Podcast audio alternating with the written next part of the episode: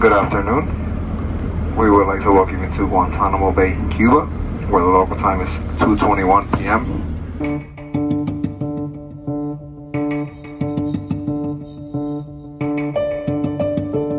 Assim que eu cheguei em Guantánamo, vi alguns militares tirando as malas dos passageiros de um caminhão e colocando tudo ali mesmo, num asfalto quente.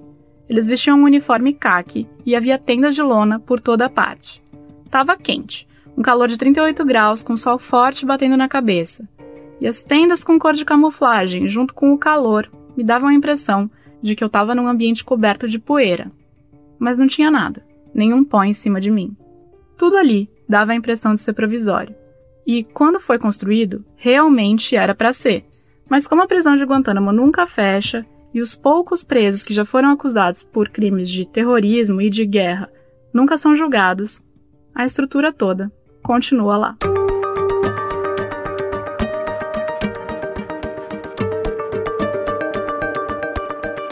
Mas vamos voltar a uma casa. Meu nome é Beatriz Bula, eu sou correspondente do Estadão nos Estados Unidos, em Washington. No final de julho, eu viajei para a base naval de Guantánamo, que fica no sul de Cuba, Talvez você conheça Guantánamo pelas imagens de presos em gaiolas abertas e com aqueles macacões laranja que apareceram em jornais do mundo todo. Ou já tenha ouvido falar das práticas de tortura cometidas contra esses mesmos presos. Ou ainda saiba que ali os detentos ficam anos sem acesso a advogado e sem acusação formal. Não dá para chegar em Guantánamo com um voo normal. É preciso ter autorização e viajar com o governo americano. O Departamento de Defesa leva alguns poucos jornalistas para as sessões das comissões militares, que são uma espécie de julgamento dos presos acusados de crimes de guerra. Essas sessões ficaram paradas em 2020 por causa da pandemia e foram retomadas agora em julho. Sete jornalistas dos 17 que pediram para participar da viagem embarcaram para Guantánamo. Eu, três repórteres europeus e três americanos. Antes de ir, eu precisei enviar para o governo americano uma lista extensa de documentos pessoais e informações até dos meus familiares. Mandei cópia de todas as páginas do meu passaporte, até as páginas em branco, a lista de países que eu visitei nos últimos anos, nome e dados básicos dos meus pais, como me encontrar nas redes sociais. Até que eu recebi a ligação, com a autorização da viagem numa sexta-feira, e o chamado para chegar à base Andrews, que é aquela onde o avião do presidente americano normalmente pousa, em Maryland, ao lado de Washington, às 5 e meia da manhã da segunda-feira seguinte. E foi o que eu fiz. Good afternoon and welcome to Guantanamo Bay, Cuba. We do ask that you please remain seated. Everyone please take your seats. You will be on the plane for a few minutes yet. We'll need you to take your seats and clear the aisleways. We have medical coming on board. A gente viajou num Boeing 767, um avião comercial alugado pelo governo americano. Para minha frustração, não era um avião militar ou com o logo dos Estados Unidos. Todos os passageiros estavam envolvidos de alguma forma na comissão militar. Eram advogados, militares, que são os promotores, juiz, imprensa e integrantes de ONGs. São três horas de voo, que é menos do que o tempo de espera no aeroporto para passar por todos os protocolos de segurança. Has all prosecution deplaned? We're now going to move to the defense group. In the defense group, you may deplane if this time defense that are cleared, you may exit the aircraft. A prisão de Guantánamo foi criada depois do ataque de 11 de setembro, pelo então presidente George W. Bush. Cerca de 780 presos já passaram por lá. Hoje, são 39. Só dois dos detentos que continuam na base foram condenados pelas comissões militares. A maior parte nunca foi sequer acusada. Dez já podem ser transferidos para outros países. 17 têm casos que devem ser revisados, e outros 10 estão à espera da sua vez nas comissões militares. Entre eles, os cinco acusados de arquitetar o 11 de setembro de 2001. To win the war on terror, we must be able to detain, question and when appropriate, prosecute terrorists captured here in America and on the battlefields around the world. Guantánamo é uma herança que atravessou governos americanos. O Obama chegou a transferir presos para outros países, o Trump nem tentou fechar a prisão e autorizou a transferência de um só preso, e agora Joe Biden promete fechá-la. O fim da missão militar dos Estados Unidos no Afeganistão, que aconteceu há poucas semanas, no final de agosto, pressiona a Casa Branca. Vocês se lembram porque nós fomos ao Afeganistão a princípio? Porque fomos atacados por Osama Bin Laden e Al-Qaeda em 11 de setembro de 2001. E eles estavam baseados no Afeganistão. Nós entregamos justiça a Bin Laden em 2 de maio de 2011, há mais de uma década. A Al-Qaeda foi dizimada. É que, pelas convenções de Genebra, que foram desprezadas durante parte do governo Bush no tratamento dos presos de Guantánamo, os prisioneiros de guerra precisam ser liberados quando o combate termina, a não ser que estejam respondendo criminalmente. E a maioria dos presos em Guantánamo não tem nenhuma acusação formal. Pelo contrário, eles fazem parte de um sistema de justiça que fica à margem do arcabouço legal americano. As comissões militares foram descritas no livro de memórias de Obama, lançado no ano passado como um, abre aspas, sistema alternativo no qual prevalecem padrões mais baixos de evidência e salvaguardas processuais mais fracas. Fecha aspas. Yeah, on the right, you see those towers on the right, and the windmills don't shoot that. Yep. So anything on the left is good from this, from this space. Esse é o Ron, um veterano que serviu no Afeganistão e no Iraque e hoje é contratado para acompanhar jornalistas que cobrem a comissão militar. Ele fica sempre dizendo o que pode e o que não pode ser fotografado. Então vamos lá: repórteres não podem registrar instalações de segurança e nem de infraestrutura, como geradores de energia, estações de água ou de armazenamento de combustível. Em uma base naval que tem uma prisão para abrigar terroristas, infraestrutura e segurança é tudo que se vê, ou pelo menos tudo que parece interessante para fotografar. No fim da viagem, alguns militares revisam os celulares e as câmeras. E mesmo seguindo todas as recomendações do Ron, eu precisei deletar três fotos que lá no fundo mostravam uma torre de supervisão de presos. Várias imagens desses lugares já estão na internet, ou seja, já puderam ser fotografadas em outras ocasiões. Mas eu aprendi. Em Guantánamo as regras mudam toda hora e em todas elas só resta obedecer. Eu não pude entrar na prisão. E aí eu explico. A base é dividida em quatro partes. Num lado ficam os campos da prisão. No outro, o campo de justiça, que é onde são os julgamentos e onde tudo é meio provisório, para onde eu fui. A terceira ala é a do hospital, que atende os militares, e ainda tem o restante, que é onde estão os alojamentos, o hotel, um mercado, uma rádio e alguns poucos restaurantes, inclusive um McDonald's. Os funcionários que trabalham no mercado e nesses restaurantes são filipinos ou jamaicanos, na sua maioria. O governo americano chegou a levar jornalistas para dentro do presídio em um esforço de relações públicas para mostrar que agora Guantánamo trata bem os detentos, mas desde 2019 essas visitas não são mais autorizadas. O que deu para ver, de longe, foi o campo raio-x, o mais controverso deles, que é para onde os presos eram levados lá no comecinho, na primeira fase da prisão, no início do governo Bush. Hoje, esse campo está desativado.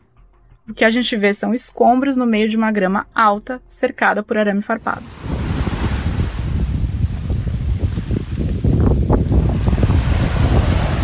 Depois de mostrar testes negativos de Covid, comprovante de vacinação de mais uma rodada de checagem de documentos, uma balsa leva os passageiros do aeroporto até outra parte da base, que é onde está tudo isso que eu acabei de descrever. De um lado, Cuba. Do outro, Cuba também. Os americanos ocupam 116 quilômetros quadrados do sul do território cubano desde 1868, onde eles instalaram a base naval de Guantánamo.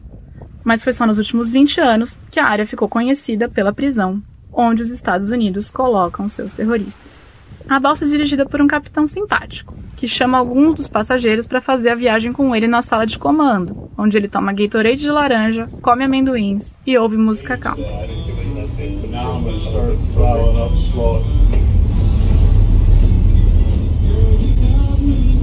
Quando eu estava na cabine, foi inevitável pensar que a minha experiência de chegada a Guantánamo era bem diferente da que eu tinha lido no livro do Mohamedou Oldslahi, que é um ex-prisioneiro que escreveu O Diário de Guantánamo. No livro, ele conta que nem percebeu que estava navegando em uma balsa ao desembarcar em Cuba. Ele estava desnorteado pelas agressões que sofreu na viagem de Bagram, no Afeganistão, até lá. Ele entrou na balsa vendado, com correntes nos tornozelos que não deixavam o sangue circular. As mãos estavam presas na cintura, e ele usava luvas que separavam seus dedos. Mohamed só soube depois, quando outros presos comentaram que chegou a entrar numa balsa. A primeira coisa que você tem que saber é que o programa de tortura não era como parece na TV, certo? Esse é o James Connell. Ele é advogado do Ammar al-Bluti, um dos cinco homens acusados de ajudar a planejar os ataques de 11 de setembro. Era uma completa burocracia para a tortura, porque alguém tem que fazer as perguntas, mas alguém tem que alimentar as informações que levam às perguntas. Alguém tem que enviar o e-mail que dá a foto para ser mostrado ao detido. Alguém tem que tirar o lixo. Alguém tem que prestar atendimento médico. Alguém tem que cozinhar a comida, certo? Há toda uma burocracia e essa burocracia se estende das pessoas na sala interrogando para cima. Não só na CIA, mas em outras agências governamentais também. Não foram uns poucos desonestos da CIA que tiveram essa ideia terrível. Foi todo um esforço do governo para, francamente, abandonar os princípios americanos e extrair informações por meio de tortura. O advogado aproveitou o voo para Guantánamo e pegou uma carona, vamos dizer assim, para visitar o cliente. Alblut teve a cabeça esmagada contra a parede repetidamente e sofreu traumas cerebrais durante as sessões de tortura às quais foi submetido. Ele já não tem as mesmas funções cognitivas de um adulto comum, me conta o advogado. Quem também estava no voo era Wells Dixon, que é advogado do Majid Khan, foi para analisar o caso do Majid Khan que a comissão militar se reuniu no fim de julho, quando eu tive lá. No meu escritório de advocacia, representei vários indivíduos que foram torturados e abusados em vários contextos, incluindo Guantánamo. E pela minha experiência, esses clientes reagem ao conhecer seus advogados e falar sobre sua experiência de duas maneiras diferentes. Ou eles estão completamente desligados e têm um tipo muito difícil de se comunicar e se envolver. Outros, eu incluiria o Sr. Khan, eles começam a derramar emoção e informação e é difícil parar, é difícil administrar. Quase sai como água de uma mangueira de incêndio. E foi assim com o Sr. Khan na primeira vez que eu o conheci. Eu estive aqui por duas semanas e eu me encontrei com ele todos os dias durante duas semanas e ele falou, falou, falou e falou. E eu realmente sentei e apenas tomei notas. Majid Khan cursou o ensino médio em Baltimore, que fica ao lado da capital americana. Foi preso no Paquistão em 2003, para onde ele viajou depois do 11 de setembro, e levado para os Black Sites da CIA, que eram aquelas prisões secretas mantidas pela inteligência dos Estados Unidos em outros países, como o Afeganistão. Ele chegou em Guantánamo em 2006 e só em 2007 conseguiu autorização para falar com um advogado. Ele confessou que planejou explodir tanques de gasolina nos Estados Unidos, que concordou em agir como um homem-bomba para assassinar o presidente do Paquistão, uma coisa que não aconteceu, e admitiu que efetivamente serviu como um mensageiro da Al-Qaeda e que carregou 50 mil dólares para uma parte do grupo jihadista. O dinheiro serviu para financiar um atentado em 2003, em Jakarta, na Indonésia. Esse atentado matou 11 pessoas e feriu outras 150. Por isso, ele foi acusado de conspiração, assassinato e tentativa de homicídio em violação da lei de guerra, fornecimento de suporte material para terrorismo e espionagem. Desde 2012, ele é um colaborador do governo americano. Decidiu cooperar e passar informações sobre Al-Qaeda para diminuir sua pena. Em troca, ele queria três coisas: acesso aos documentos que comprovam que ele foi torturado, crédito pela tortura sofrida e direito de chamar testemunhas para falar desse período. Ele foi submetido a muitas das práticas de tortura que eram usadas na época pela inteligência americana durante as sessões de interrogatório: nudez e privação de sono, afogamento e alimentação forçada pelo reto. A descrição da tortura está registrada em um relatório do Senado americano e é tudo terrível. Eu vou falar. No caso dele, os agentes fizeram a infusão pelo reto de um purê com romos, macarrão com molho, nozes e passas. Ele também teve o corpo e a cabeça imersos em uma banheira cheia de água e de gelo. Nessa época, tentou cortar os pulsos duas vezes. Mas na audiência que eu assisti, concordou com uma modificação no acordo. Ele abriu mão de trazer as testemunhas para falar sobre tortura. Os advogados acharam que, com essa estratégia, eles conseguiram um acerto melhor com os promotores, que são militares americanos. A palavra tortura não foi mencionada nenhuma vez na sessão. Em vez disso, os promotores e advogados falavam em, abre aspas, punição pré-julgamento, fecha aspas. Se tudo correr como previsto, ele vai ser sentenciado em outubro e pode ter cumprido a pena total em fevereiro do ano que vem. É o que espera o advogado Wells Dixon. O governo dos Estados Unidos não quer que as provas sobre a tortura e os abusos de detidos sejam apresentados em um tribunal de Guantánamo. Isso parece muito claro nesse caso e na conduta de alguns dos outros casos de comissão militar. Majid Khan estava de terno e camisa pretos, gravata cinza, cabelo recém-cortado. Inclinado na cadeira, um pouco para trás, falava com o juiz em inglês. Ele abriu mão de seguir com a produção de provas contra o governo americano sobre a tortura. E espera agora ser transferido para outro país, ainda no governo Biden. Ele quer conhecer a filha adolescente, que nunca viu. A esposa estava grávida quando ele foi capturado. Eu assisti tudo de uma galeria onde ficam jornalistas, os membros da sociedade civil e os familiares. É uma área separada da sala de audiências por uma parede de vidro. O som é transmitido com 40 segundos de atraso, para que as informações sigilosas sejam protegidas se preciso. Nesse caso, a gente ouviria um apito. Não aconteceu enquanto eu estava lá. Parece pouco esses 40 segundos, mas é bem esquisito ver a imagem de um advogado ou procurador já em pé, falando, enquanto você não escuta nada. Nem precisaria, mas há placas por todos os lados que lembram que há câmeras em cada um dos cantos da galeria. É proibido desenhar, sim, desenhar, o local. Celulares e eletrônicos, claro, ficam de fora. Comida e bebida também não passam do primeiro controle de segurança. Mas, como em quase todos os pontos de espera em Guantánamo, tem uma máquina onde é possível comprar Pepsi, Cheetos e chocolates M&M. Normalmente, os jornalistas dormem em uma das tendas dentro do tal campo de justiça. Na minha vez, eles estavam fazendo reformas por ali para os preparativos do caso do 11 de setembro, que está acontecendo agora. Então, eu e os outros repórteres ficamos hospedados em um hotel bem simples lá dentro da base. Acho que é o único. Um dos jornalistas já tinha ido mais de 40 vezes a Guantánamo e contou que o único problema das tendas é a temperatura. Para dormir, é muito frio. O ar-condicionado fica na temperatura máxima para evitar que as iguanas entrem. Para tomar banho, é muito calor, porque o chuveiro sai com a água pelando na temperatura ambiente, que normalmente não é menor do que 35 graus.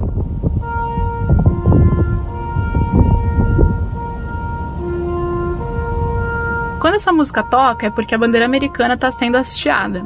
Onde você estiver, na base, precisa voltar o seu corpo para a direção onde fica a bandeira o que acontece sempre às 8 horas da manhã. O comandante-geral de Guantánamo assiste todos os dias a essa cerimônia de hasteamento. É o capitão Samuel White, que também pode ser visto fumando charutos na frente do prédio onde trabalha. Ele recebeu a gente, os jornalistas, para uma conversa. Um painel com a foto do presidente Joe Biden fica bem na entrada desse prédio. É que o Biden é o comandante em chefe das Forças Armadas, como presidente dos Estados Unidos. Mas o que chamava a atenção mesmo era uma iguana enorme interrompendo a passagem. Na conversa, o capitão White fala com um tom meio desafiador. Ele é de poucas palavras, balbucia o que quer responder para si mesmo antes de falar em voz alta. Ele garante que a prisão é só mais uma prisão, como outras, e que ele nem pensa no que já aconteceu por ali. As pessoas veem o que uh, querem ver. Às vezes, isso não corresponde à realidade. Vocês já estão por aqui há um tempo. Você olha em volta. Você vê um centro de detenção? Não, você não vê. O que você vê é uma estação naval, uma orgulhosa estação naval, cumprindo sua missão a cada dia, todos os dias. A porta-voz do capitão é a Nick, uma veterana que tem uma personalidade oposta à do chefe. Ela está sempre sorrindo e tenta convencer qualquer um que esteja por ali que a vida é boa em Guantánamo.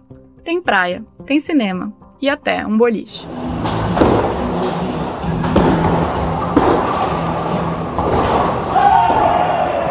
Eu não sei se a Nick tem algum dedo nisso, mas no dia que eu fui no boliche, tava tocando uma versão de What a Wonderful World. E todas as TVs estavam ligadas em diferentes jogos de esportes americanos. De fato, nem parecia que eu estava do lado de uma prisão de segurança máxima. Para fechar Guantánamo, Biden vai precisar negociar a transferência diplomática de parte desses presos a outros países. Eventualmente, ele vai precisar colocar os poucos que respondem por crimes de guerra em julgamento nos tribunais americanos, em solo americano. É uma coisa que o Obama tentou fazer sem sucesso. Ele foi pressionado pela crítica dos republicanos e pelos políticos do seu próprio partido, o Partido Democrata, que estavam diante da eleição legislativa de meio de mandato e temiam a reação dos eleitores. Mas o próprio Obama admitiu, no livro que ele escreveu, que não colocou todo o capital político nesse esforço. Para o advogado James Connell, os motivos para fechar Guantánamo são fortes, assim como as perdas políticas que fazer isso pode gerar. Não há muitas soluções para Guantánamo. Quantas pessoas sabem que Guantánamo ainda está aberta? Muito menos como resolver seus problemas, Portanto, há muito pouca vantagem política a ser obtida na tentativa de resolver Guantánamo. E eu acho que o pior cenário é um status quo eterno. Ao contrário do Obama, Joe Biden não determinou o fechamento da prisão em ordem executiva, não encampou uma briga pública e não recriou cargos especificamente com essa tarefa. Os assessores do governo garantem que ele vai trabalhar silenciosamente, que é para não despertar a reação da classe política. Mas depois das críticas recebidas pela forma como os Estados Unidos se retiraram do Afeganistão, resta saber se o Biden vai seguir em frente nesse plano de esvaziar Guantánamo, ou se os Estados Unidos vão continuar tendo os seus prisioneiros eternos. Essa edição especial do podcast Estadão Notícias teve apresentação, roteiro e reportagem minha, Beatriz Bula, produção de Júlia Corá, montagem de Carlos Amaral, e o editor do núcleo de áudio do Estadão é o Emanuel Bonfim. Para você ver a reportagem completa e as fotos que eu fiz da minha viagem a Guantánamo, acesse nosso especial lá no estadão.com.br.